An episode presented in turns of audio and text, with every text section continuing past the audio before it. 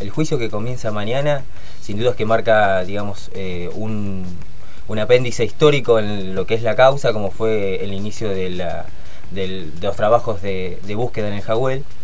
Pero también, digamos, eh, analizamos y concluimos que es un juicio que, si se quiere, está vaciado con respecto a, los imputados, ¿no? A quienes van a estar en el, en el banquillo de los acusados. O sea, los policías que estuvieron involucrados eh, en la desaparición del Daniel, digamos, los responsables materiales, pero detrás de esto hay responsables intelectuales.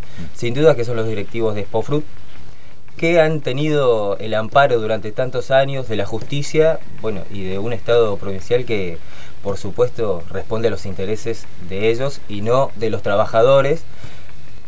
Los sindicatos, por otro lado, hay que mencionarlos, los sindicatos de la fruta, eh, desde la desaparición de Daniel Solano, no llevaron adelante ningún tipo de declaración y son los que hoy están pactando, bueno, flexibilización laboral, permiten la superexplotación de sus trabajadores.